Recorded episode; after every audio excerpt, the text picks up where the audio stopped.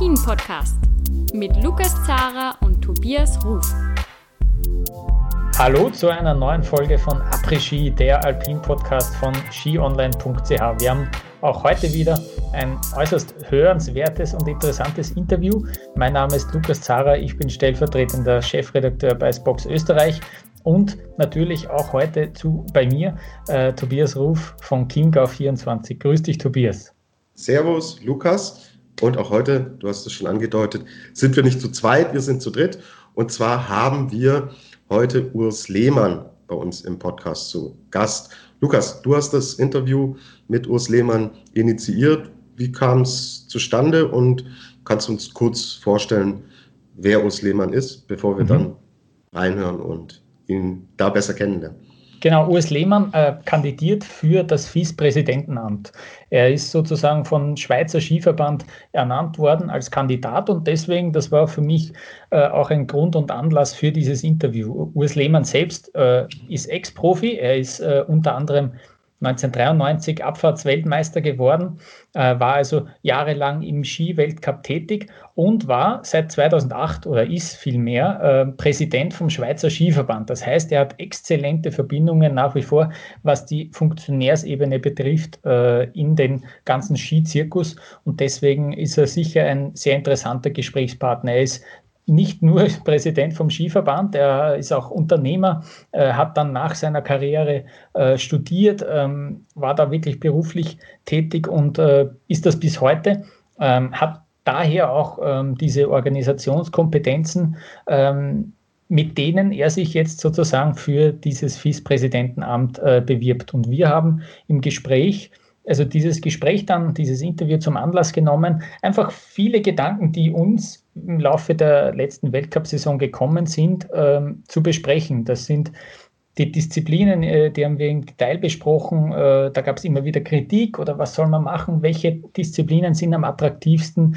Äh, da sind wir eigentlich wirklich im Detail durchgegangen mit Urs Lehmann. Wir haben aber auch über die Finanzierung von Weltcuprennen gesprochen, über den Klimawandel und natürlich auch über die Auswirkungen der Corona-Krise auf den Skiweltcup, wie das dann auch ausschauen kann in der nächsten Saison. Ganz genau du hast es angesprochen, sehr weites, sehr breites Themenfeld mit einem wirklich sehr äh, klaren und fundierten Gesprächspartner. Wenn euch die Stimme bekannt vorkommt, er ist seit vielen Jahren auch Co-Kommentator bei Eurosport, bei einigen Rennen. Davon erzählt er auch ein bisschen. Und dann würde ich sagen, spannendes Gespräch, hören wir rein.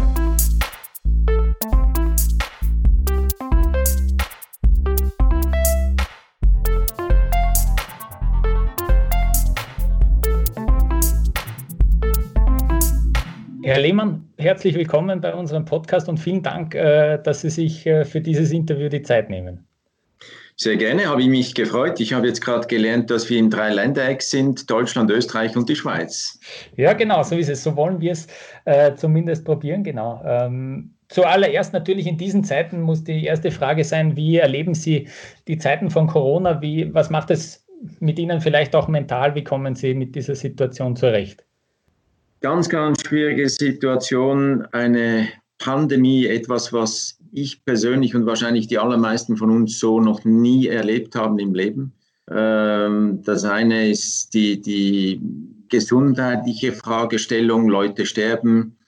Äh, es gibt eine Übersterblichkeit im Vergleich zu normalen Zeiten. Wie gehen wir damit um? Risikogruppen, die älteren Leute, gesundheitlich vorbelastet, die Asthma haben mit dem war ich persönlich noch nie so konfrontiert und das ist alles extrem neu. Man weiß auch nicht immer, wie man sich verhalten soll. Man folgt dann der Regierung, bei uns in der Schweiz jetzt dem Bundesrat. Wir haben ja auch ein gewisses Notrecht.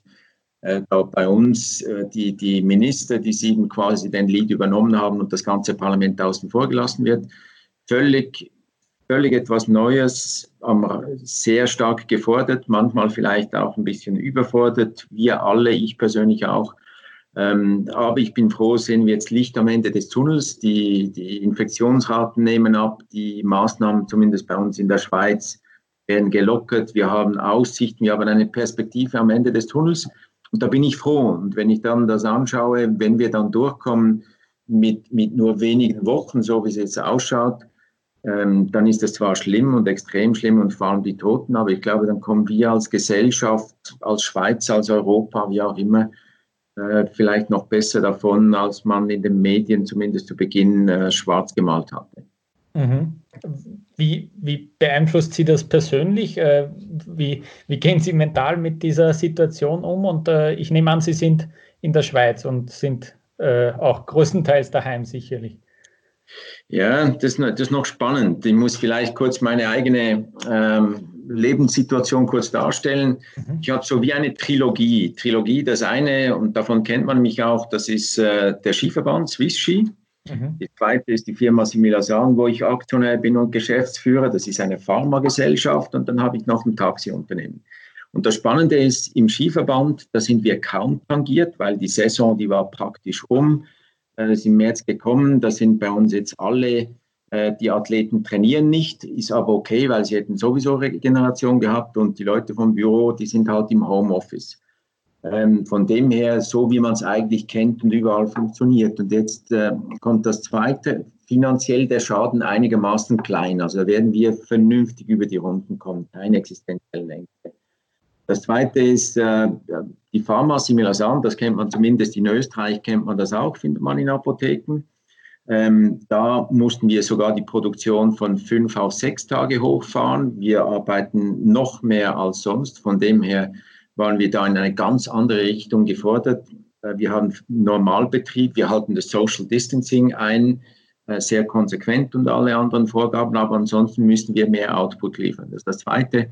Und das dritte ist dann Taxi- und Schultransportunternehmen und da geht gar nichts mehr. Da haben wir Kurzarbeit, Umsatz 90 Prozent äh, quasi mhm. eingebrochen. Also von dem her bin, bin ich selber eigentlich auch sehr, sehr breit gefordert, unterschiedlich. Ähm, wenn ich ganz ehrlich bin, sind es eigentlich spannende Zeiten, weil ich viel lerne, viel, das ich nicht gekannt habe, auch Kurzarbeit. Wie macht man das? Was bedeutet das genau? Aber ich hätte mir das lieber unter anderen Umständen gewünscht. Mhm. Ja, ähm, wir wollen natürlich äh, größten, größtenteils über Ihre Kandidatur für das Vizepräsidentenamt sprechen. Aber es wäre vielleicht auch für, für mich persönlich jetzt ganz hilfreich, wenn Sie zuerst erklären könnten, worüber wir da genau sprechen. Was, ähm, wie ist denn die FIS organisiert und äh, als Folge dessen, was sind denn da so die, die Aufgaben und der Einfluss von einem FIS-Präsidenten? Hm. Das ist eine Allerweltsfrage, die Sie jetzt da gleich stellen. Da könnten wir den Rest, den Rest des Podcasts gleich füllen. Ich probiere mich da einigermaßen kurz zu halten. Mhm. Ähm, man, die FIS, der Internationale Skiverband, wie man so schön sagt, ist ja eigentlich der Dachverband der nationalen Verbände. Also da gibt es den österreichischen Skiverband, den äh, deutschen Skiverband, den Schweizer Skiverband. Es gibt insgesamt gibt es über 100 Verbände, die da zusammengeschlossen sind. Ähm, und dann pflegt man doch jeweils so schön zu sagen, die Leute vom Dachverband sagen, ja, wir repräsentieren euch, die nationalen Verbände. Das könnte man auch so darstellen, aber es ist, nach mir ist das in der heutigen Sportwelt ist das zu kurz begriffen. Denn ein Dachverband, der, der geht nicht nur darum zu repräsentieren oder zu vertreten, die nationalen Verbände, sondern nach mir muss da die, die Gesamtstrategie herkommen. Da müssen die, die, Visionen entwickelt werden. Wo wollen wir hin mit dem Skisport? Wo sollen die 2025, 2030? Äh, was wollen wir für Formate? Was wollen wir für Disziplinen haben? Äh, was was gibt es da für Events? Wie das Weltcup-Finale ist etwas, was es vor 20 Jahren noch nicht gab. Weltmeisterschaften, welche Disziplinen hat man da?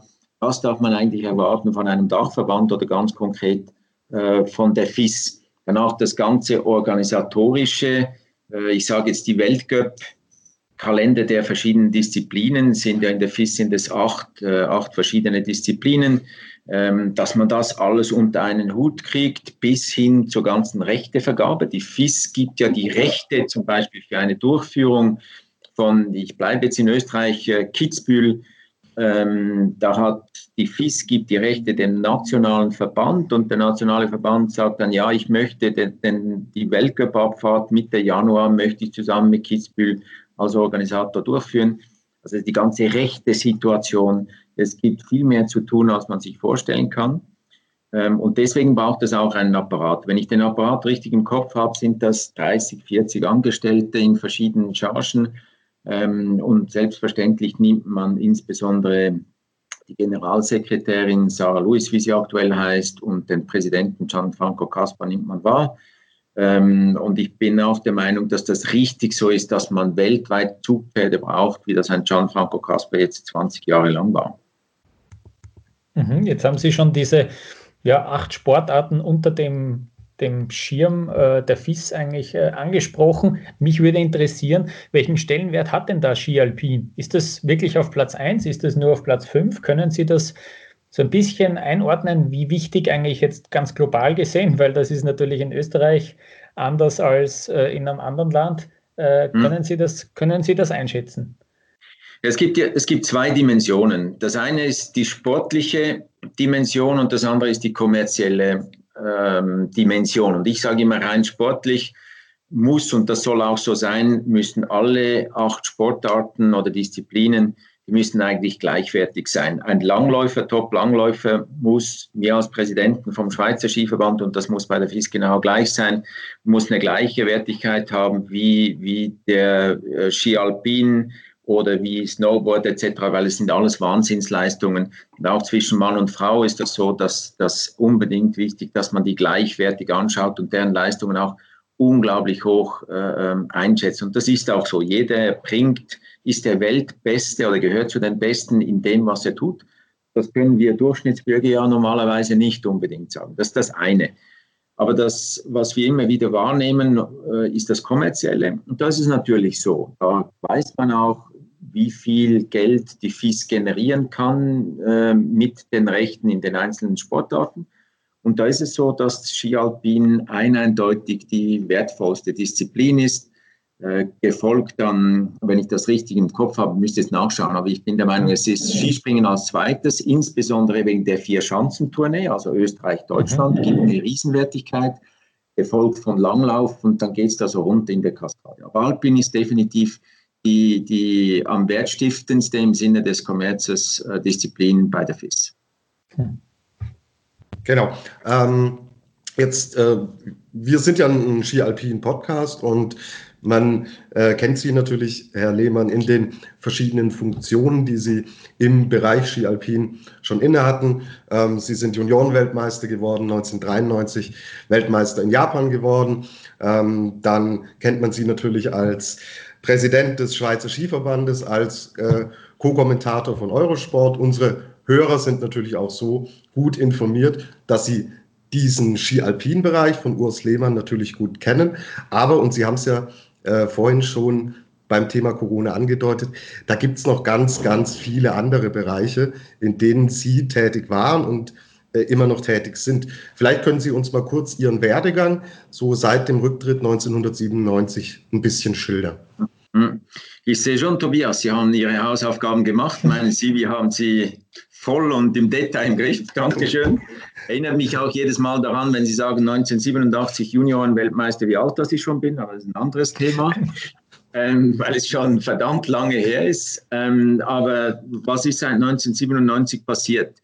Ähm, mir war immer klar, und das wurde mir auch zum Teil vorgeworfen, ich wurde mit knapp 24 Jahren, wurde ich Weltmeister 1993. Und ich weiß, ich habe an der Pressekonferenz gleichen Abends habe ich gesagt, und ich werde nicht 30 Jahre alt werden im Skisport, weil es noch ein Leben danach gibt. Und ich komme gleich darauf zurück. Mir wurde ab dann wurde mir immer vorgeworfen, ich würde mich nicht zu 100 Prozent für den Skisport einsetzen, was überhaupt nicht gestimmt hat. Aber Sie müssen schon sehen, es ist ja bei uns im Skisport verdient man nicht so viel Geld, dass ich nach meinem Rücktritt, ob jetzt das mit 30, 35 ist, dass ich mich zur Ruhe setzen kann, weil ich so viel Geld verdient habe. Das ist das eine.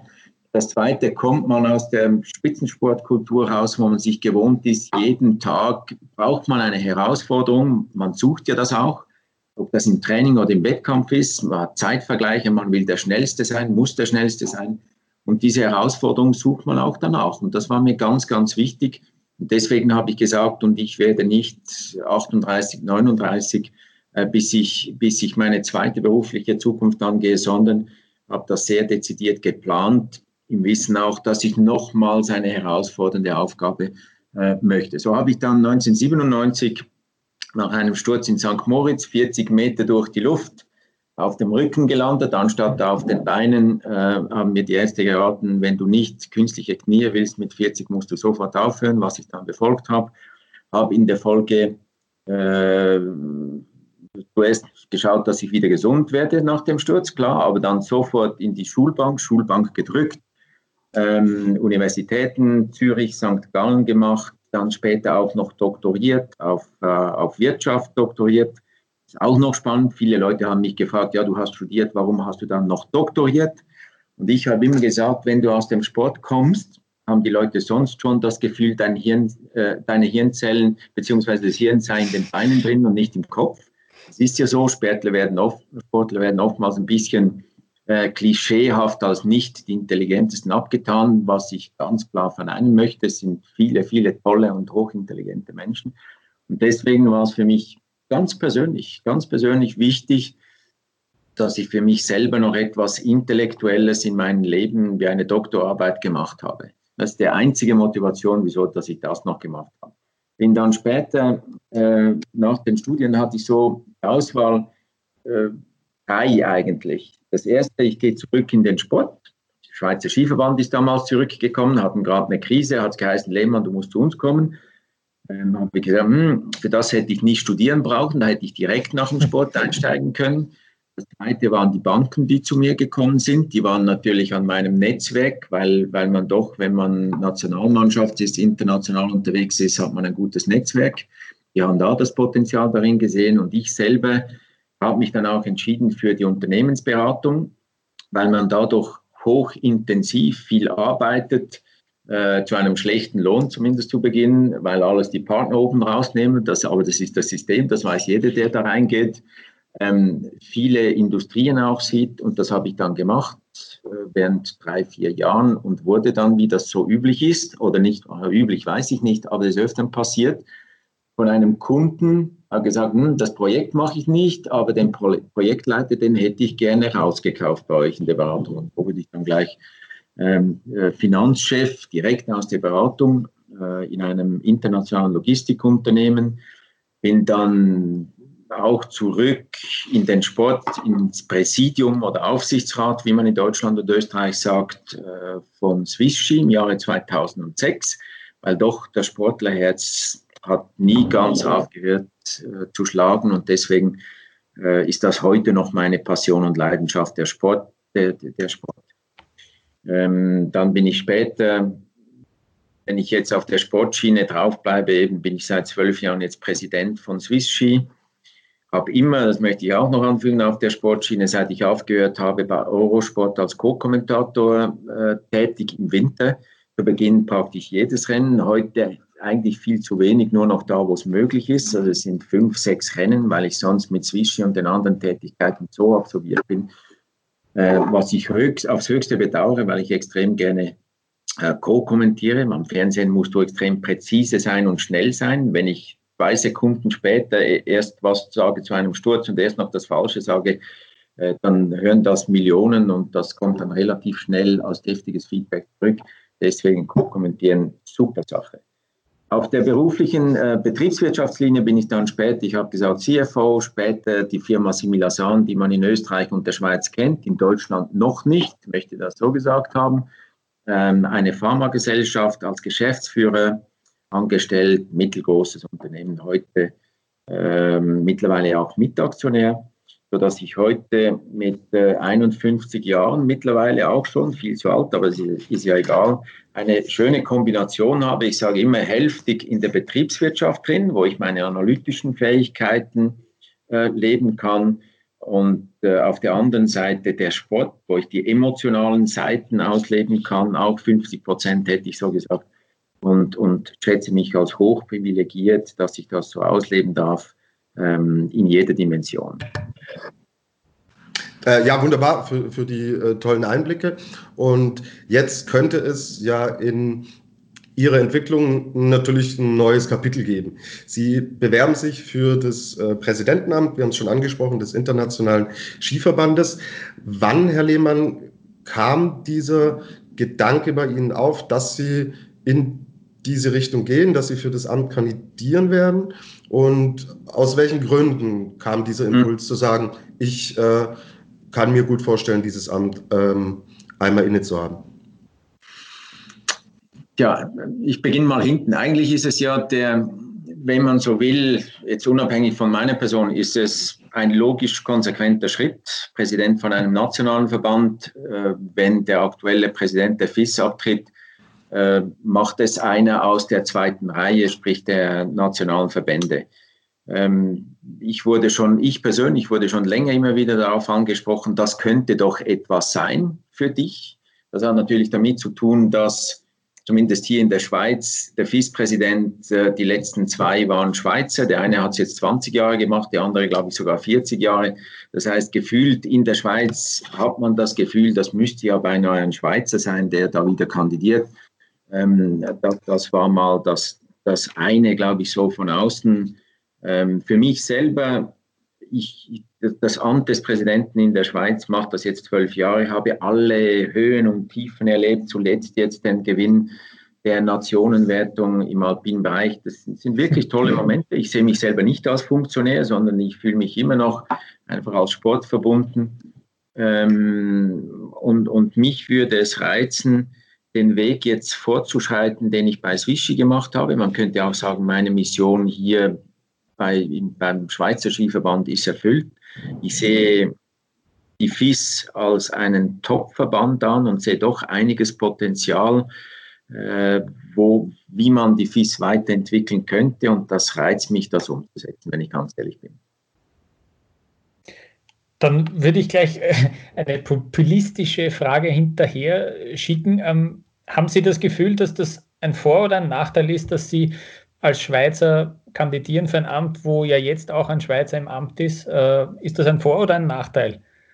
Es ist eine extrem faire Frage, weil sie immer wieder gestellt wird. Interessanterweise ähm, hat ja das der Präsident, der aktuelle der FIS, hat diese Frage als erstes aufgeworfen. Ist es denn legitim, dass nach zwei Schweizern schon wieder ein Schweizer kommt? Und ich glaube, dass diejenigen, äh, die mich nicht wollen, werden das als Argument bringen, mhm. bringen das vielleicht jetzt schon. Ähm, gibt aber auch viele Leute, die sagen, ja, die FIS ist in der Schweiz etabliert, äh, es sollte wiederum ein Schweizer sein. Ich glaube, es gibt beide Argumente. Für mich persönlich darf die Nationalität darf eigentlich keine Rolle spielen. Oder es muss die bestverfügbare oder der bestverfügbare Kandidat soll in dieses Amt gewählt werden, weil es geht um viel zu viel, als dass man hier noch von Nationalität sprechen dürfte. Mhm. Und äh, bei dieser Wahl hat dann jeder Mitgliederverband eine Stimme. Das ist dann, äh, wie, wie, wie, funktioniert dann diese, diese Wahl äh, operativ sozusagen? Ja, es gibt einen Kongress. Kongress, da werden alle Länder, die bei der FIS äh, unter dem Dach der FIS sind, werden eingeladen. Äh, da gibt es sogar noch welche, die haben kein Stimmrecht, wie zum Beispiel Thailand zum Beispiel, aber die sind auch dabei. Die dürfen reinsitzen, aber die dürfen nicht stimmen. Und dann gibt's, äh, ist nicht ganz basisdemokratisch, das heißt alle gleich viel stimmen, sondern es ist je nach Wichtigkeit oder Größe des Verbandes gibt es eine bis drei Stimmen. Jetzt, wenn ich Österreich, Deutschland, Schweiz nehme, dann haben die alle äh, jeweils drei Stimmen, das ist das Maximum. Nehmen wir das Land, das zwischen uns drin ist, Liechtenstein, äh, das hat dann zum Beispiel eine Stimme aufgrund der Größe. Und so ist das skaliert. Insgesamt sind da 74 Länder, die stimmberechtigt sind. Und wenn ich das richtig gezählt habe, plus minus 120 Stimmen, das, das, das Gesamtvolumen. Und da muss man die Mehrheit von haben. Mhm. Und wie ähm, würden Sie jetzt die, den generellen Zustand des äh, professionellen Skirennsports äh, einschätzen? Haben wir, haben wir aktuell ein attraktives Produkt, äh, vor allem vielleicht wenn wir uns auch die letzte Saison anschauen, was ist da Ihre allgemeine Meinung? Ja, ich bin überzeugt, dass wir im Grundsatz ein attraktives Produkt haben. Wenn ich gerade auch die Einschaltquoten nehme, gerade bei uns in den Alpenländern äh, wurde sicherlich sehr, sehr vieles richtig gemacht in den letzten Jahren, vielleicht auch Jahrzehnten. Aber wir dürfen damit nicht zufrieden sein. Ich glaube schon, dass man äh, den Schritt in die digitale Welt hinein, dass man da mehr machen könnte. Junge, wir wissen seit Jahren, dass äh, unsere Zuschauer eher älter werden, dass wir es, sprich, dass wir es vielleicht versäumt haben, die junge und jüngere Generation abzuholen, die vielleicht eben digital funktioniert und nicht mehr linear das Fernsehen schaut. Ähm, also für mich gibt es schon einiges zu tun. Ich glaube, dass auch der, der, der Zeitgeist muss jetzt, wie soll ich, neu skaliert werden, ähm, damit wir wirklich der, die, dem nächsten, wie soll ich immer sagen, die nächste Geländekammer, jetzt habe ich das Wort gefunden, damit wir die auch erreichen, weil ich glaube, das ist wichtig. Es ist immer einfach, schauen Sie, es ist immer einfach zu, zu monieren, zu klagen, auch zu, zu kritisieren. Äh, wir gerade in der Schweiz haben immer auch die, die, Tendenz, uns schlechter zu machen, als wir sind. Deswegen möchte ich klar festhalten, das Produkt, die FIS, die Disziplinen sind eigentlich gut unterwegs, aber man kann es besser machen. Mhm. Da haben Sie jetzt schon äh, ja, uns ein bisschen Appetit gemacht, sozusagen auf mehr. Ich würde vorschlagen, wir machen eine kurze Pause und dann äh, schauen wir uns vielleicht den einen oder anderen Punkt noch im Detail genauer an.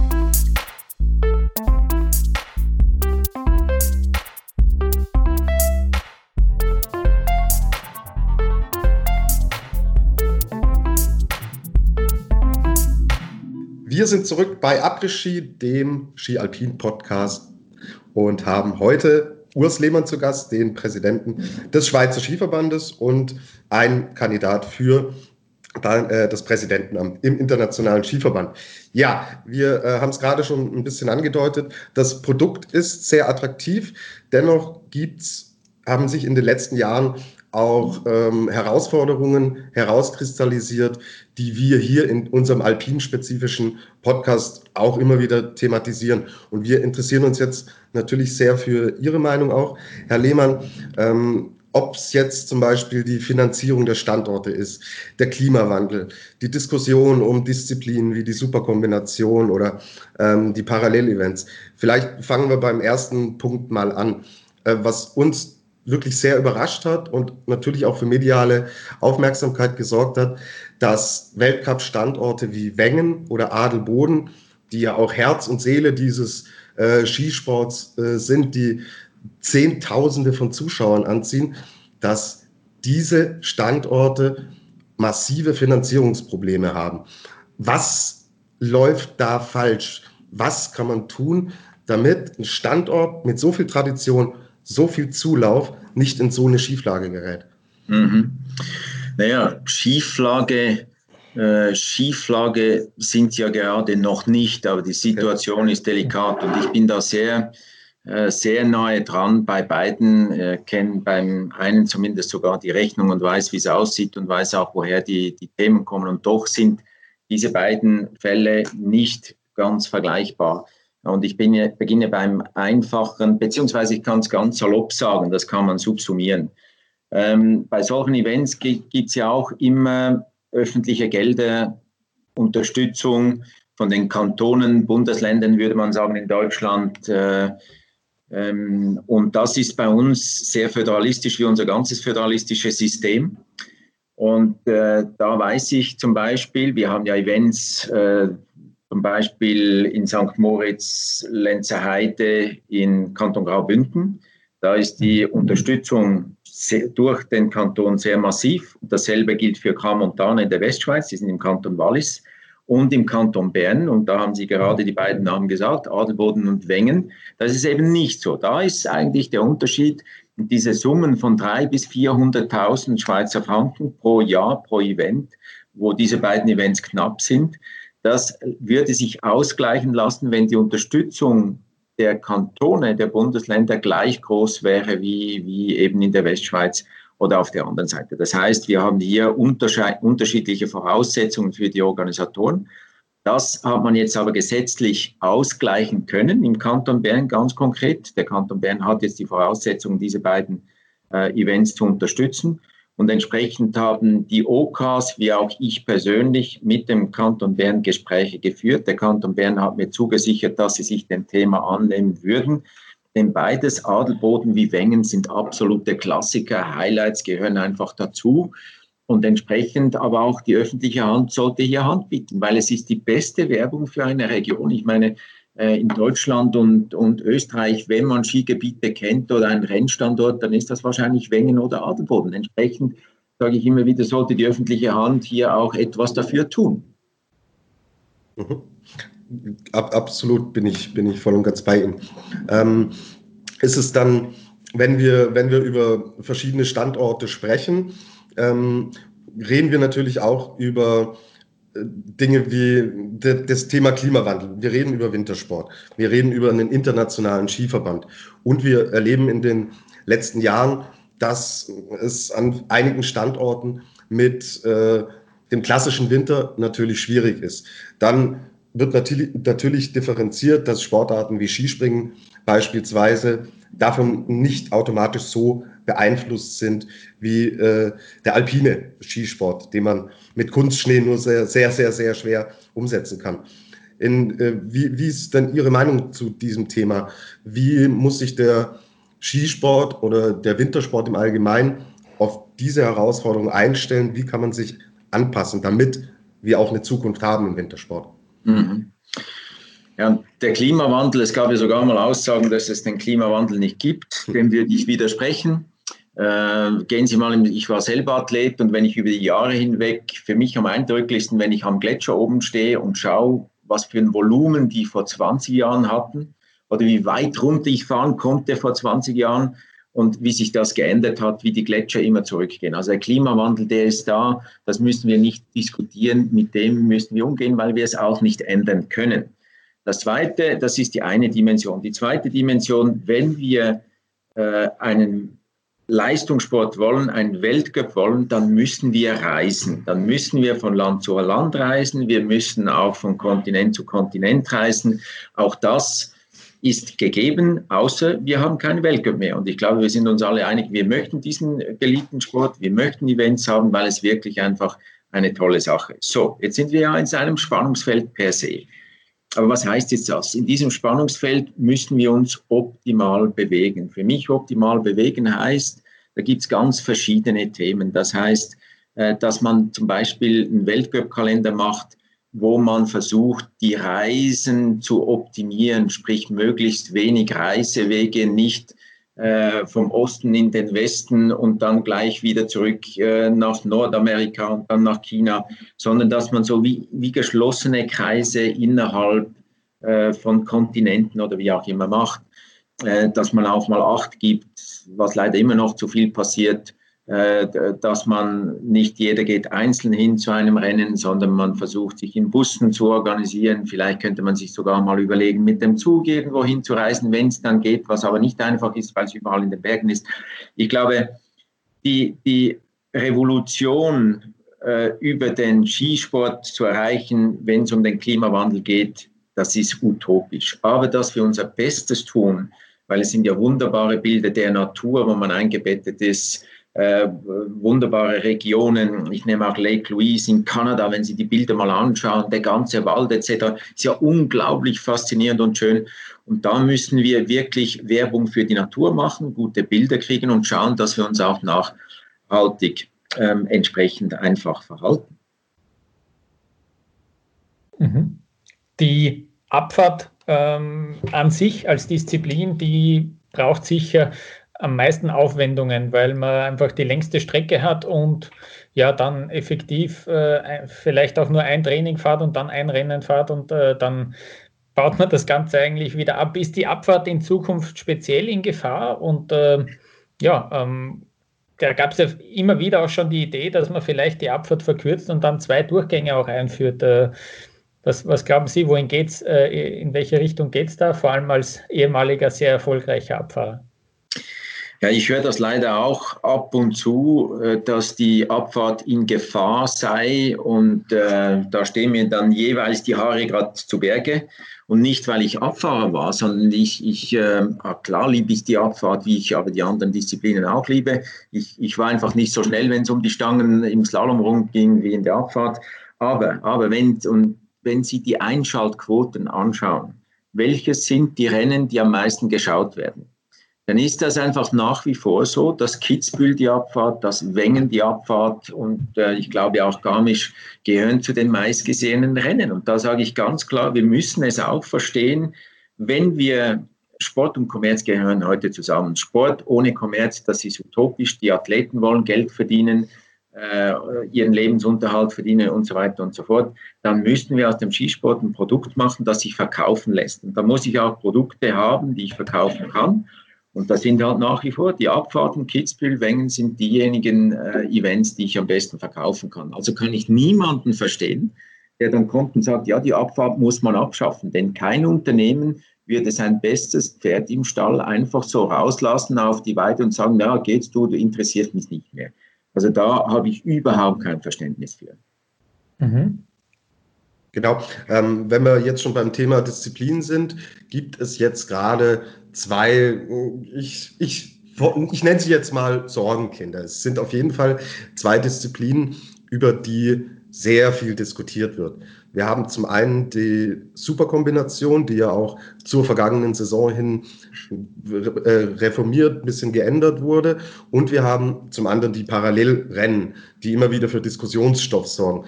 Was halten Sie persönlich von den beiden Disziplinen und haben Sie vielleicht Ansatzpunkte, wie man die Disziplin attraktiver, gerechter machen kann?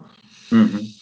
Guter Punkt. Hierüber könnten wir auch stundenlang diskutieren. Ja. Äh, das ist so und äh, da bin ich auch äh, relativ eng, na, ziemlich eng sogar dabei, ähm, auch in der Diskussion und habe auch eine klare äh, Position irgendwo. Aber ich möchte trotzdem einen Schritt zurückgehen. Woher kommt das Ansinnen von neuen Disziplinen? Das kommt ja irgendwo davon, dass man das Gefühl hat, man muss mal etwas Neues machen, Innovation braucht, neue Formate braucht. Und der Gedanke ist im Grundsatz ja auch richtig. Jetzt nehmen wir die zwei Disziplinen. Die Superkombination ist sehr traditionell. Früher hieß es, derjenige, der Slalom abfahren kann, das ist der König des Skisports. Ähm, das war sicherlich früher richtig und hat vielleicht auch heute noch eine gewisse Berechtigung, aber ich sage bewusst schon gewisse.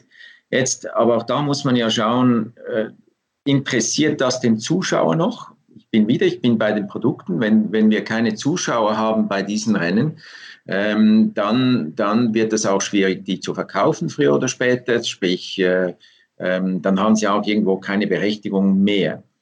Ähm, ich habe immer gesagt, es ist zu früh, beziehungsweise ich habe das anders gesagt. Ich habe immer gesagt, ich möchte mal eine saubere Analyse, wirklich eine 1 zu 1 Analyse, wo man wirklich Äpfel mit Äpfeln vergleicht und nicht Äpfel mit Birnen weil die Kombi war früher immer am Freitag, selbst in Wengen findet die am Freitag statt, wo die meisten Leute am Arbeiten sind. Freitag um 10 Uhr der Slalom um, oder die Abfahrt und, und dann am Nachmittag äh, um 2 Uhr hat einfach keine Zeit zum Schauen. Das ist so, da kriegt man nie denselben Wert hin. Das heißt, man hat dann probiert, das attraktiver zu machen. Man hat die Startreihenfolge noch gekehrt zugunsten der Abfahrer, was im Grundsatz eine gute Idee war. Bei den Herren hat es einigermaßen funktioniert, bei den Damen aber, gerade in Camontana, bei uns in der Schweiz, war nach acht Fahrerinnen, war die Luft draußen, haben man daneben geschossen. Punkt. Das ist nicht gut. Für mich ist klar, man muss jetzt bis 21, habe ich immer gesagt, eine saubere Analyse machen. Ist das ein nachhaltig gutes Produkt, ja oder nein? Und da muss man das integral anschauen, weil die Superschlauen haben ja einen Riesenfehler gemacht. Die haben gesagt, hm, wir machen das im Weltcup nicht mehr. Auf die Saison 20 war die Kombination nicht mehr im Weltcup-Kalender, bis ein Superschlauer herausgefunden hat, ups, an der Weltmeisterschaft 21 ist ja die noch im Programm drin. Ja, wie selektionieren wir? Wie qualifizieren wir? Was machen wir damit? Also man muss dann schon über das Ganze hinweg durchdenken, wenn man etwas abschaffen will. Und das ist etwas, was ich immer moniert habe. So aber die muss besser werden. Bei den Herren war es einigermaßen okay, bei den Damen nicht. Das muss man jetzt diskutieren. Parallel-Event, das ist auch ein Kind, das ist dann gekommen, hat man gesagt, okay, das probiert man, ähm, aber ist man noch weit, weit weg. Und ich habe immer gesagt, das Format muss einfach sein, einfach, verständlich, es muss fair sein. Jetzt hat man den Fehler gemacht, bis vor einem Jahr gab es ein City, Event, es gab den Parallelslalom, es gab den Parallel-Riesenslalom. Das geht nicht, geht nicht, das versteht kein Mensch. Selbst meine eigenen Trainer haben mich beim, bei, in St. Moritz beim Parallelslalom gefragt, du, wie funktioniert das, das genau? Das geht nicht. Wenn, wie soll das der Zuschauer verstehen? Also da muss man auf ein einziges Format runter. Und der Parallel-Riesenslalom kann es nicht sein. Der ist zu gefährlich, hat man gesehen. Wir hatten Verletzungen dieses Jahr äh, von Athleten, die sind beinahe ineinander reingefahren, etc., Kreuzbandriss, etc. Das ist nicht gut. Der Äh, Parallelslalom kann funktionieren, sieht man auch. Team-Event, also die Teamform funktioniert da hervorragend, hat sich etabliert, auch an Weltmeisterschaften. Ähm, wenn es im Einzelevent funktionieren soll, dann muss man nach mir zurück zum Run-Rerun, also sprich ein, ein, Lauf, also dass man rot und blau fährt, um das auf Deutsch zu sagen. Weil wenn der Zuschauer wiederum merkt am Fernseher, der blaue Lauf ist schneller und der den, der den roten fahren muss, hat keine Chance, dann ist der Event tot. Dann schaue ich nicht mehr zu als Zuschauer. Und dann ist wiederum das Produkt geschädigt, kann ich, kann ich nicht darstellen im Fernsehen, nicht attraktiv für Sponsoren, dann ist es auch tot. Oder was ich damit sagen will, das neue Produkt ist noch nicht ausgereift. Und solange das neue Produkt noch nicht ausgereift ist, übrigens auch nicht im Olympischen Programm 22 aufgenommen, werde ich sicher nicht hingehen oder welcher Unternehmer würde hingehen, ein, ein arriviertes, altes, vielleicht auch ein bisschen ausgelutschtes Thema dann abzuschaffen, wie die alpine Kombination. Oder anders gesagt, wir sind mitten in einer Transition drin, wo wir jetzt wirklich schnell, konsequent die Richtung finden müssen, weil sonst sind wir irgendwann nicht mehr glaubwürdig.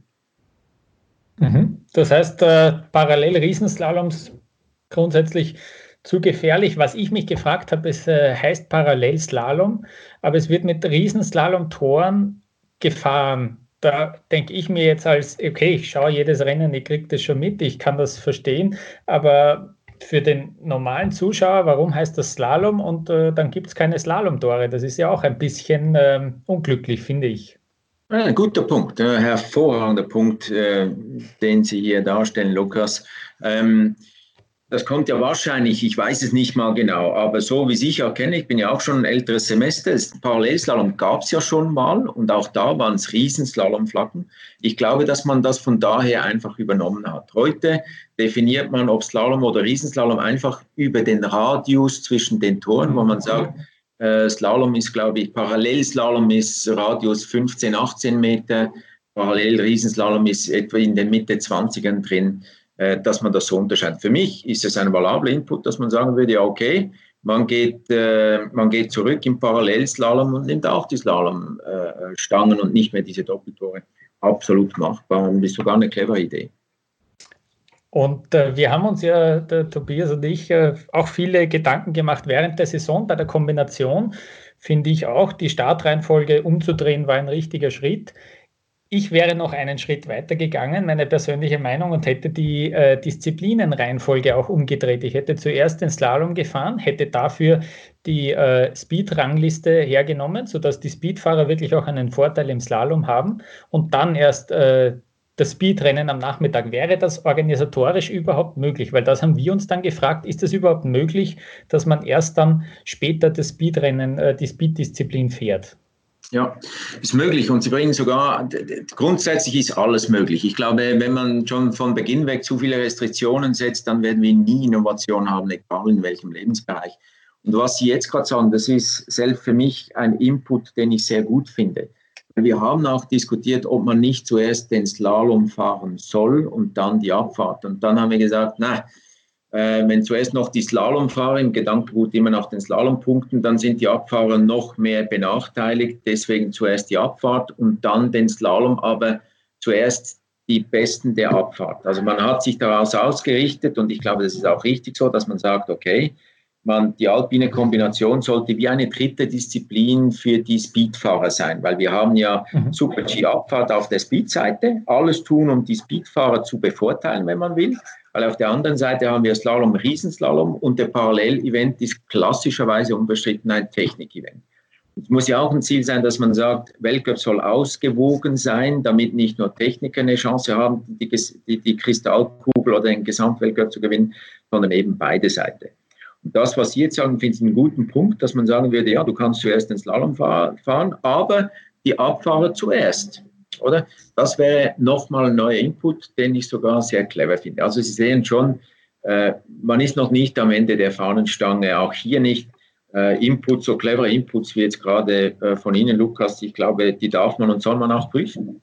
Mhm. Und jetzt äh, habe ich auch ein bisschen herausgehört, dass der Super G schon auch nach wie vor ähm, fester Bestandteil des Weltcups sein soll, weil da sehen wir jetzt im nächsten Jahr zum Beispiel sind vorgesehen nur mehr sechs Rennen in dieser Disziplin und auch da hat es immer wieder in den letzten Jahren kurze, kleine, leise Stimmen gegeben, ob es diesen Super-G überhaupt noch braucht. Die Abfahrt ist zu traditionell und zu spektakulär und zu attraktiv, dass man die wirklich streichen kann, aber den Super-G braucht es den eigentlich wirklich noch. Was äh, sagen Sie dazu? Ich bin überzeugt, dass der Super-G auch eine Berechtigung hat, wenn sie dann attraktiv sind. Und es gibt attraktive Super-Gs im Weltcup. Äh, ich erinnere mich zum Beispiel an Saalbach im letzten Jahr, war doch, waren doch sensationelle Rennen. Und wer mir da sagt, das ist nicht so, der hat wahrscheinlich nicht zugeschaut. Also für mich ist es weniger ein Thema der Disziplinen. Ich glaube, jede hat ihre Berechtigung, wenn wir es schaffen, dass wir attraktive Rennen hinkriegen. Und dann wiederum bin ich auch der Meinung, was Sie sagen, wir müssen einen ausgewogenen Kalender haben.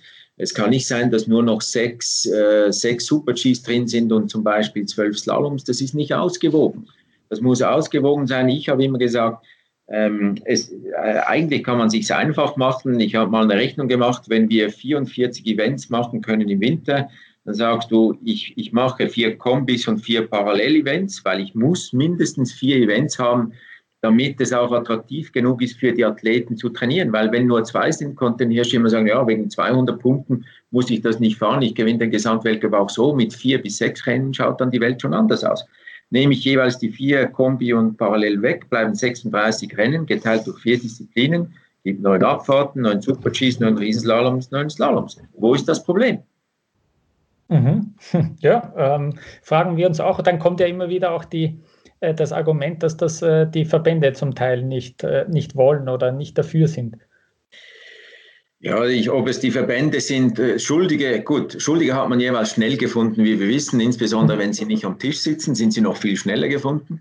Ähm, ob das die Verbände sind, weiß ich gerade nicht, aber es gibt ja die Komitees in der FIS. Äh, es gibt da das Alpin-Komitee, es gibt das Weltcup-Komitee, die da über alles abstimmen. Und dann gibt es natürlich immer wieder Partikularinteressen. Das, das ist so und das spürt man auch. Und das ist vielleicht, ist sicherlich eine Stärke, dass man basisdemokratisch funktioniert. Aber vielleicht ist es eben auch eine Schwäche, dass dadurch die Entscheidfindungen viel langsamer sind und dass Partikularinteressen, wenn es dann die einen noch schaffen, äh, gewieft zu lobbyieren, dass die Entscheide auch nicht immer wirklich rational nachvollziehbar und vielleicht auch nicht im Sinne des Sports sind. Ich glaube, da, da liegt der Hund viel eher begraben. Hm. Ich finde das alles sehr, sehr interessant und spannend, Ihre, Ihre Einblicke. Beim Skispringen haben äh, das, das Skispringen an sich hat es geschafft, die, äh, die Länge eines Events ähm, ja, zeitlich zu begrenzen. Ähm, das haben wir im Skiweltcup an Technikwochenenden. Äh, gibt das Problem, dass man zum Teil zwischen zwei Durchgängen bis zu drei Stunden Unterschied hat. Ähm, müsste man das Müsste man diese Zeit zwischen den zwei Durchgängen reduzieren? Ähm, oder die, beim Skispringen gibt es eine Qualifikation, dass das Starterfeld äh, schon einmal kleiner wird. Wäre das auch eine Option äh, für, diese, für diese Technikrennen? Ich glaube, hier gibt es ganz verschiedene Aspekte, äh, die man anschauen kann. Das Einfachste, und Sie haben das gerade selber gesagt, Lukas, man könnte ja auch sagen, der erste Lauf ist ein Qualilauf und, der, und, und dann die 30 Besten aus der Quali genau gleich wie im Skispringen. Und, und den Quali-Sprung zeigen ja auch nicht alle Fernsehen. Die einen zeigen den, die anderen nicht. Da kann dann jeweils das Land, da wo es ganz wichtig ist, wie in Polen zum Beispiel, wo man, äh, wo man am liebsten alles zeigt, könnte man alles zeigen. Äh, und, und in den USA vielleicht nur eben die Top 30. Ich glaube, das hat sehr viel aus der Historie mit dem Gedankengut auch zu tun. Will man das ist das eine. Das könnte man über medial könnte man das so abwenden. Das zweite ist aber, was Sie anstoßen, könnte man das Format kompakter machen? Ähm, ich glaube ja, dass man das könnte. Kann man es aber so kompakt machen, dass man, und man hat ja, man kennt ja die Zeiten vom Fernsehen her, man sagt immer, man muss ein Event innerhalb von 75 bis maximum 90 Minuten abhalten können. Das wird man in einem Event mit zwei Läufen, wird man das so nicht schaffen, glaube ich. Aber dass man das kompakter machen könnte, ja. Überlegen, vielleicht braucht man ja nicht mal den ersten Lauf zeigen, wenn dann viele Sportarten sind am Samstag. Lösungen gäbe es deren viele. Mhm. Und äh, ich, ich fühle mich ein bisschen so, als ob ich sie da durchlöcher, weil ich von Disziplin zu Disziplin springe. Aber was mir auch ein, eigentlich ein Anliegen ist, dass es, wir haben jetzt von Klassikern auch schon vorher geredet, Adelboden, Wengen, was mir auffällt, das sind lauter äh, Events, die immer nur für Männer ähm, gelten. Ähm, bei den Frauen vermisse ich persönlich solche wirklich großen Klassiker im Kalender. Wir haben sicher traditionsreiche Rennen. Ich denke da an St. Moritz. Äh, Garmisch ist äh, in den letzten Jahren zumindest sehr regelmäßig im Weltcup-Kalender vertreten. Wenn man dann in den Jänner, in den Februar reingeht, da wird doch recht oft auch durchgewechselt. Ist das schädlich? Da kann ja auch kein, kein so ein Klassiker entstehen, wie es, wie es den in Wengen, in Kitzbühel gibt zum Beispiel. Naja, da möchte ich etwas widersprechen, wenn ich das darf. Mhm. Sind mir nicht böse, weil ja. ähm, es gibt ja auch Wechsel bei den Herren. Da ist dann wieder mal ein Bansko drin, da geht man mal nach Japan, äh, man geht nach China, was aber auch richtig ist. Ich glaube, es braucht einen Kern von Events. Ich sage jetzt, wenn zehn Events sind, müssten wahrscheinlich vier, fünf müssen traditionsreiche sein, weil der Unterschied von, von Tradition zum Klassiker, das bestimmen dann die Zuschauer. Hm? Mhm. Ist meine Theorie. Das heißt, ähm, bei den Damen hat man das schon auch. Ich meine, wir haben bei den Damen Cortina jedes Jahr, wir haben Garmisch jedes Jahr, wir haben äh, in der Schweiz St. Moritz, wie Sie richtig gesagt haben, jedes Jahr. Das sind traditionsreiche Rennen. Sind es Klassiker? Da bin ich bei Ihnen, gefühlt nicht. Aber warum ist das nicht so? Weil die Zuschauer am Fernseher, in den Medien, äh, aus welchen Gründen auch immer, da kriegen wir nicht dieselben Ratings hin. Oder? Und das macht ja dann einen, äh, aus einem traditionsreichen Rennen einen Klassiker, wenn ich es schaffe, dass ich, ich nehme jetzt die Schweiz, wir sind klein, wir haben acht Millionen äh, Leute in der Schweiz. Wenn wir den Benchmark von einer Million Zuschauer kriegen, dann ist es eben ein Klassiker. Das haben wir, das haben wir bei Wengen Kitzbühel, haben wir aber leider, leider nicht bei St. Moritz jetzt Schweiz, wir haben es auch nicht bei Garmisch. Das heißt, hier müsste man vielleicht, wie, wie kann man dem entgegnen, ist ja dann die Folgefrage aus den Fahrerinnen noch mehr Ikonen machen, wie das eine Linze Won ist. Wir haben jetzt, wie das eine Michaela Schifrin ist, wirklich äh, äh, Tennis wäre das eine Sharapova oder wer auch immer, damit die Leute denen folgen und noch mehr wirklich schauen oder auch ins Stadion gehen. Äh, man müsste den Event versuchen aufzupoppen, wie das äh, insbesondere Kitzbühel, das ist ein Dreitages-, vielleicht sogar Viertages-Event, 24 Stunden mehr oder weniger, müsste man versuchen, um zu einem Klassik zu gelangen. Ich glaube, hier gibt es einfach einiges noch zu tun. Mhm. Hm. Und jetzt haben Sie es auch angesprochen, kurz, ähm, Rennen in Asien. Ich glaube, so wie ich, wie ich in meiner Recherche auch gelesen habe, dass Sie durchaus dafür eintreten, dass der Weltcup auch wirklich seinem Namen gerecht wird und äh, auch mehr Rennen äh, auf der ganzen Welt verstreut sozusagen äh, stattfinden sollen. Ich glaube, dass das sehr wichtig ist. Wir, wir sind doch sehr stark Zentraleuropa-lastig, was sehr gut ist für die Deutschen, Österreicher und Schweizer, weil wir sind auch, äh, alle, alle wir drei Länder sind gut unterwegs im alpinen Skisport. Wenn ich schaue, Anzahl Rennen findet, finden verhältnismäßig viele statt in Zentraleuropa, wenn ich Italien und Frankreich noch dazu nehme. Ähm, wir haben mal eine Analyse gemacht, etwa 60 Prozent der Athleten kommen aus diesen fünf Ländern. Das ist gut für uns. Wenn wir aber ein Weltsport sein wollen, dann reicht das nicht. Dann müssen wir es wirklich verstehen, dass Nordamerika Teil dieses, äh, dieser Familie ist, die Rennen haben. Und wir müssen es auch verstehen, dass Asien eben auch dazugehört. Und insbesondere Asien ist ja der Wachstumsmarkt schlechthin. Der chinesische Präsident äh, Xi Jinping hat gesagt, ich will von, ich glaube 2018 waren es 5 Millionen Wintersportbetreibende auf 300 Millionen hoch und davon 30 Millionen aktiv. Das sind Wachstum, Wachstumsmärkte, die attraktiv sind für zum Beispiel die Skiindustrie, aber auch die Medien etc. Wenn man da noch etwas bewegen kann und will, dann müssen wir es verstehen, auch solche Märkte zu integrieren, weil in Europa oder der Weltmarkt, sage ich ein Beispiel, Skimarkt, 1990 wurden weltweit 6 Millionen Paar Ski verkauft pro Jahr. Heutzutage sind es weniger als 3 Millionen, weil das Verhalten der Kunden von Kaufen auf Miete umgestellt hat. Das ist sehr essentiell, gerade für die Skifirmen. Und da muss man es verstehen, wo man neue Märkte dann eben erschließt. Hm. Ähm, ist, ist das dann natürlich auch eine Aufgabe des Internationalen Skiverbandes zu sagen, wir gehen in diesen chinesischen Markt und müssen dafür auch eine konkrete Strategie entwickeln, die dann mit Olympia 2022 natürlich auch eine gute Plattform hat. Unbedingt, da bin ich zu 100 Prozent bei Ihnen, Tobias, zu 100,0 Prozent. Jetzt hat man die Chance, die Welle, äh, dass man mit Olympia in China etwas bewegen kann. Da wird Infrastruktur gerade hochgezogen, wie man es sich nicht vorstellen kann. Da äh, Skigebiete. Äh, ich war in China die letzten paar Jahre immer wieder und habe mir das im Detail angeschaut. Vor 15 Jahren gab es, glaube ich, 17 Skigebiete.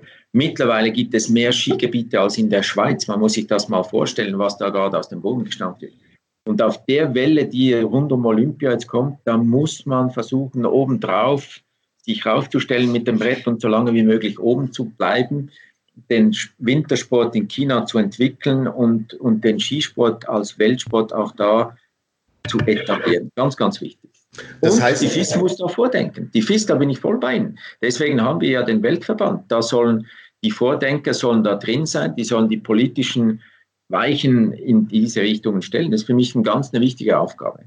Das heißt, das muss aber auch schon jetzt passieren, weil ich erinnere mich zurück an 2018. Ich war selber in, Pyeong, äh, in Pyeongchang bei den Olympischen Spielen und kenne natürlich Ski Alpin nur aus Europa, wenn ich in Wengen war oder in Kitzbühel war. Und dann bin ich bei Olympischen Spielen und schaue mich auf der Tribüne um und sehe halbleere Ränge. Ich habe mit Athleten dort vor Ort auch gesprochen. Die haben teilweise auch gesagt, so, also hier kommt irgendwie kein Flair auf. Also muss man jetzt schon beginnen um 2022 dann zu vermeiden, dass es zu ähnlichen Problemen kommen könnte? Ja, bin ich auch voll bei Ihnen. Alles, alles wirklich Top-Hypothesen. Ich sehe schon, Sie sind wirklich Spezialisten und haben sich damit auch befasst. Ich war selber auch, auch in Korea, ähm, war auch in besagten Stadien drin, habe übrigens auch für Eurosport Pro kommentiert und es war wirklich so, äh, man konnte sich quer über die Tribüne, konnte man sich begrüßen, weil da kaum Leute drauf fahren, leider. Das ist so. Das heißt, man hat es in Korea leider nicht geschafft. Ich sage das immer, den Funken zum Springen zu bringen. Und das muss China besser funktionieren. Äh, haben wir eine Garantie? Ich glaube nicht. Ich glaube aber, dass die Stadien, die werden prall gefüllt sein, weil da bin ich überzeugt. Und wenn sie nicht gefüllt werden, dann werden sie die Schüler aus den Schulen holen. Also da werden wir Tausende sehen, bin ich überzeugt. Aber im Sinne des Skisports ist es schon so. Ist es ganz wichtig, dass wir jetzt wirklich die richtigen Maßnahmen treffen, um den Chinesen nicht nur ein einmaligen Event dazu bescheren, sondern dass man etwas aufbauen kann, was dann auch nachhaltig, äh, nachhaltig auch bleibt. Mhm. Ähm, jetzt denken wir natürlich schon an eine Saison, die uns noch bevorsteht, aber es kommt ja noch eine Zwischensaison und das vielleicht so als, als letzter Punkt auch. Jetzt im Zuge von Corona, wie glauben Sie, wird die Alpine oder die Wintersportsaison 2021 aussehen? Ist es dafür vielleicht auch noch zu früh, jetzt schon Prognosen abzugeben? Wird sich was verändern? Wie ist da, wie ist da Ihre Ansicht? Ich glaube schon, zum heutigen und jetzigen Zeitpunkt hat das schon noch einen gewissen Aspekt von Glaskugellesen. Das ist definitiv so, weil es ist ja schwierig vorauszusagen, wie schnell können die Maßnahmen jetzt gelockert werden. Wir in der Schweiz haben gerade gemerkt, dass wir das schneller machen können als angedacht. Äh, Tschechien musste von rechts wegen die Grenzen wieder aufmachen. Aber, aber, und wir haben uns gerade heute, das ist noch spannend, heute alleine über drei Stunden jetzt damit befasst, was passiert, wenn die Grenzen im Dezember zu sind. Oder? Das ist für uns substanziell. Ein Weltcup kann nur stattfinden, wenn die Grenzen offen sind. Und was machen wir, wenn im, wenn im Dezember wir nicht von, äh, von Österreich in die Schweiz oder nach Deutschland reisen können? Das ist das eine, wobei, dass ich da heute glaube, die werden offen sein. Aber für uns ja wichtig, der Weltcup der Alpine beginnt in Nordamerika. Was ist, wenn man da nicht einreisen kann? Also wir sind dann an einem sogenannten Plan B, den wir jetzt mal am Ausdenken sind, den wir auch den Internat, dem, der, der FIS äh, unsere Gedanken dann einbringen werden. Ich weiß, die FIS macht sich selber auch Gedanken ganz, ganz wichtig, dass wir einen Notfallplan machen. Und da sind wir, das kann ich Ihnen versichern, da sind wir heute schon, äh, was haben wir? Wir haben heute Ende April, da sind wir jetzt schon dran am Denken, was könnte sein im Dezember. Aber wie gesagt, äh, so richtig genau wissen wir das trotzdem nicht. Dennoch wird sich Corona automatisch wahrscheinlich auswirken auf die nächste Saison. Ich rede jetzt aus sportlichen Gesichtspunkten, weil ich verfolge natürlich sehr intensiv den deutschen Skiverband und wir haben in Deutschland hier keinen Gletscher, keine Möglichkeit, dass unsere Athleten hier trainieren können. Deswegen gibt es ja die traditionellen Reisen, dass man zum Beispiel in Chile dort ein Speed-Trainingslager fährt. In der Schweiz jetzt zum Beispiel, wenn ich richtig informiert bin, äh, gibt es in Zermatt eine Abfahrtsstrecke, die man das ganze Jahr auch befahren kann. Oder nehmen wir die Schweden als Beispiel, wo die Corona-Maßnahmen relativ äh, locker sind im Vergleich zu unseren Ländern. Haben zum Beispiel die Schweden und jetzt die Schweizer Speedfahrer, die ihre Strecke haben, dadurch automatisch einen riesigen Vorteil im Vergleich jetzt zum deutschen Skiverband oder zum slowenischen Skiverband? Kann sein. Alles faire Aussagen, ist natürlich so. Schweden weiß ich, habe ich ein bisschen neidisch hochgeschaut. Die sind Ski gefahren bis Ostern hin, die Aare war offen, man konnte trainieren, wunderbar. In der Schweiz war seit 20. Äh, na, seit dem 15. März war zu, wie glaube ich in, zumindest in Österreich auch, äh, Schweden glaube ich auch. Da ist sicherlich ein Nachteil entstanden. Und jetzt kommt wieder die Frage, und die wird zentral sein für uns, für die FIS, für die ganze Schneesportfamilie wann gehen die Grenzen auf? Und wie Sie richtig sagen, nicht nur für die, für die Weltcup-Events, sondern weil, weil wir Weltcup fahren wollen, müssen die Teams ja auch trainieren können. Und da gibt es jetzt Unterschiede. Wir in der Schweiz, ähm, ich möchte nicht überheblich sein, aber da haben wir gerade ein bisschen weniger Bauchschmerzen, weil wir, Sie sagen das richtig, wir haben äh, nicht nur Zermatt, sondern auch Saas-Fee funktioniert hervorragend. Wir haben dann Diabolezza in der Nähe von St. Moritz, was sehr, sehr gut funktioniert im November. Aber diese Voraussetzungen haben nur ganz, ganz wenige Länder. Und das wäre natürlich im Sinne der Sache, äh, wäre das tragisch. Ich weiß, die Österreicher sind gut unterwegs, aber die Deutschen, da ist die Zugspitze leider etwas zu wenig hoch. Da wird dann die Luft sehr dünn, dass man da trainieren kann. Und wir wollen ja doch, dass es fair ist. Wenn wir in die Rennen reinsteigen, müssen wir auch sicher sein, dass die Athletinnen und Athleten gut trainiert sind, vorbereitet sind auf eine Strecke, wie die Frauen in Cortina oder die Herren in Kitzbühel, weil sonst ist die Verletzungsgefahr noch viel zu hoch. Also da gibt es so viele Komponenten, die im Moment ähm, wirklich, wirklich nicht beurteilbar sind. Ich bin selber gespannt, was passiert. Und auch hier wieder muss der Anspruch sein, die führenden Köpfe, sprich bei der FIS oder auch in den nationalen Verbänden, die müssen jetzt in Szenarien denken und vielleicht auch in Szenarien, die wir uns bis vor einem Jahr gar nicht hätten vorstellen können um dann für die Zukunft auch gerüstet zu sein, wenn wieder so ein Ereignis in der Form, wie wir es alle noch nicht kannten, auf uns zukommt, dass man wirklich einen Plan in der Schublade hat, mit dem man dann operieren kann. Auch das ist so. Ich denke, dass wir viel lernen werden, weil ich sage noch einmal, ich habe noch im Januar habe ich nach China geschaut, die News und habe gedacht, ja, das ist ja unglaublich weit weg. Das trifft uns sowieso nie, wie das in der Vergangenheit mit SARS und so immer so war. Ähm, aber was wir hier wirklich auch müssen, ist etwas lernen, ist die Agilität, dass wir auch Notfallszenarien hatten, welche wir bisher nicht hatten. Da glaube ich, da werden wir im Sport, da wird die ganze Gesellschaft wird etwas lernen und ich glaube auch, dass wir uns im Verhalten, wenn es um Hygiene geht, um Immunsystem geht, ähm, da wird es zu auch nachhaltigen Neuerungen, Veränderungen, Verhaltensänderungen kommen. Und ist vielleicht auch richtig so. Herr Lehmann, am Anfang von diesem äh, Gespräch haben Sie uns erzählt, wie viele verschiedene Ämter Sie gleichzeitig ausführen. Umso dankbarer sind wir Ihnen, dass Sie sich jetzt äh, über eine Stunde Zeit genommen haben für uns, für dieses Interview. Herzlichen Dank für Ihre Ausführungen und äh, es war wirklich sehr, sehr interessant, Ihnen, Ihnen zuzuhören. Sehr gerne, danke. Ich wünsche. Ihnen alles Gute und tschüss. Ebenso, danke. Ihnen alles Gute. Danke.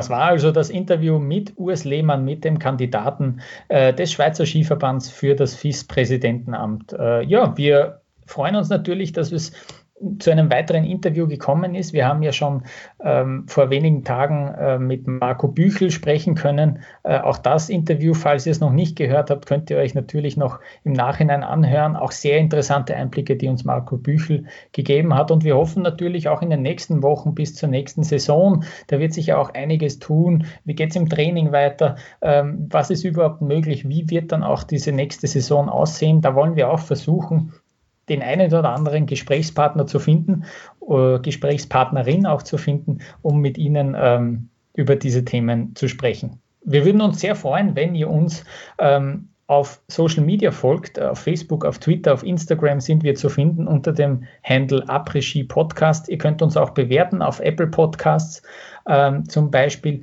Und wenn euch das gefallen hat, das, was uns am meisten helfen würde, ist, wenn ihr äh, ja, von uns erzählt, wenn ihr Freunden, die vielleicht auch skibegeistert sind, äh, davon erzählt, dass es da einen Podcast gibt, äh, der vielleicht hin und wieder auch interessant ist. Äh, da würden wir uns sehr freuen drüber. Ähm, damit wäre uns auf jeden Fall am meisten geholfen und dann können wir auch dieses Projekt und diese weiteren Interviews führen. Würde uns sehr freuen. In diesem Sinne, alles Gute, bleibt gesund und bis bald. Servus.